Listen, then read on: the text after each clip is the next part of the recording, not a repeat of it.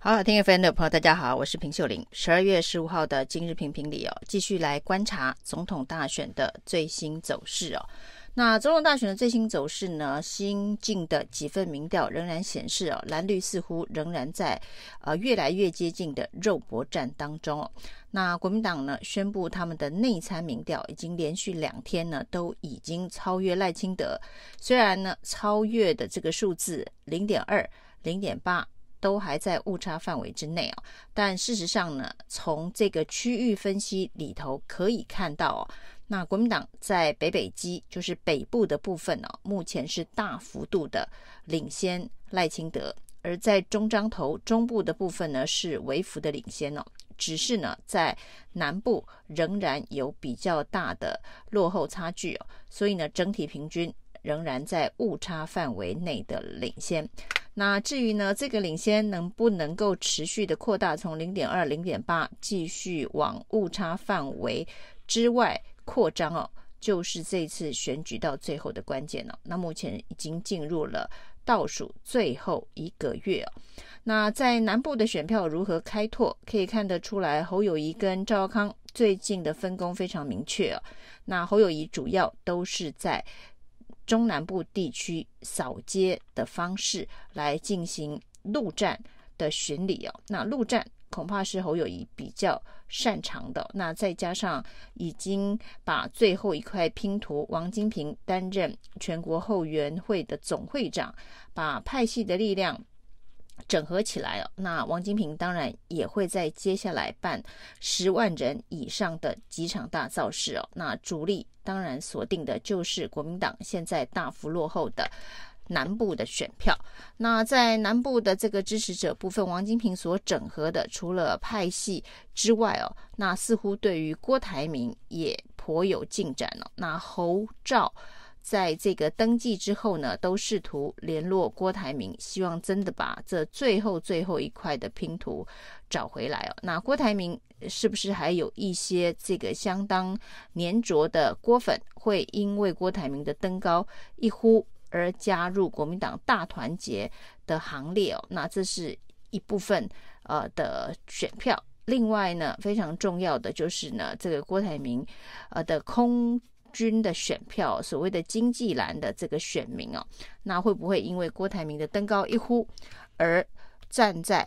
侯康配的这一组的选票当中，那这一来一回到底能够有几趴哦？以目前的这个民调的估票模型来看呢、哦，最后哦需要呃进行流动的弃保的选票，就是呢实质上必须要流入侯康配的选票，约莫要六趴左右，才能够形成一个呃。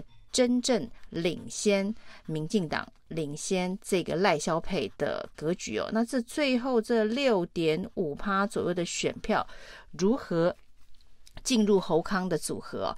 那包括了这个中南部，包括了郭台铭。另外呢，相当重要的是年轻的选票啊，这一部分呢可以说是侯康配一路以来最弱的部分。那在分工上面也可以看到，赵少康最近对于年轻选票是非常呃的卖力哦。那除了在中一中的演讲呃看起来成效不错，另外呢到政大的座谈哦更是无所不谈，跟年轻人。直球对决哦，那里头的这一个题目呢，包括了这个他在呃当选之后呢，要在一年内就推动十八岁的公民权以及内阁制的相关修宪哦。那赵少康的说法其实是非常的明快利落的，说如果当选后一年内没有开始推动的话，那他会辞掉。副总统，那等于是下了军令状的这个方式哦。那这样子的一个非常明确的针对问题的回应，呃，是年轻人呃非常喜欢的直球对决方式哦。那所以赵康在正大座谈的这一则。YT 影片哦，居然能够上发烧排行榜的第一名哦，那这在过去呃侯友谊的整个竞选的活动当中，基本上是从来没有出现过的事情哦。所以赵康的确在年轻选票当中呢，是具有呃一定的渗透力哦，而这个渗透力最终能不能够化为选票，这绝对是现在侯康配最大的考验哦。那相对上，这个柯文哲在这方面的表现呢，仍然是非常的凌厉跟强势。除了每天的柯 P TV 的直播之外哦，柯文哲最近啊上了这个范琪斐的。网络访谈节目，那这一个访谈节目在短短的一天之内呢，啊，也有好几十万的点阅量了。非常特别的是啊，它这个留言互动的数字啊，居然高达上万则。那这个在呃一般的。网络的影片当中也是比较少见的，那所以其实柯文哲在网络上面仍然是具有一定的这个优势啊。那不过赵少康的这个突围可以看得出来呢，这已经是呃侯康配非常卖力的表现了。那另外赵少康接下来呢上馆长的节目，会上这个贺龙夜夜秀，这都是接触啊年轻人的方式哦。那据说呢，这个国民党的空战。的女战将徐巧芯啊，会是赵康上这些网络节目的教练啊。那这的确，呃，对于从来没有在网络世界跟网红之间互动的这些传统政治人物，突然要上这些网红节目，如何表现的呃像是一个网红一样，的确是相当不容易哦。而赵康的这个学习能力可以说是相当的快哦，那又相当的这个呃灵活。所以能够呃有这样子的一个表现哦，那接下来转换成选票的时间够不够哦？那也是一个非常重要的考验。而赵康在上馆长的节目呢，也抛出了跟赖清德直球对决的议题啊，那就是在政大的时候，有学生问他对于请辞中广董事长的这一个事件呢、啊，那他对于学生的回应是说，那他已经超越法律的处理了他的媒体人的角色身份，包括他辞掉电视节目的主持人，而中广董事长的职务则是请假，那翻片选罢。法广电法都没有在竞选期间他必须请辞的法律明文规定，所以他请假，他认为呢是已经超越了法律的规定哦。他特别提到，这也许在投票前他有可能会辞掉，但是呢，要不要辞中广董事长不是法律问题，而也不是外界质疑他认为他该辞，他就会辞哦。那他如果呃，有必要需要辞，他也会用主动的方式啊。但是呢，在跟馆长的直播当中，赵康抛出的议题是：如果赖清德把他的万里违建给拆掉，那他就立刻辞中广。那这当然是一个下战帖式的喊法哦。赖清德拆违建，赵康就辞中广。那这一种下战帖式的这个擂台式的。喊话，其实在这个选战对决、肉搏战、厮杀当中哦，是相当呃有利的一种这个呛虾跟喊话，呃，也蛮符合呃年轻人的胃口的。那特别是在馆长这种擂台式的直播当中，那赵康所丢出的这颗球。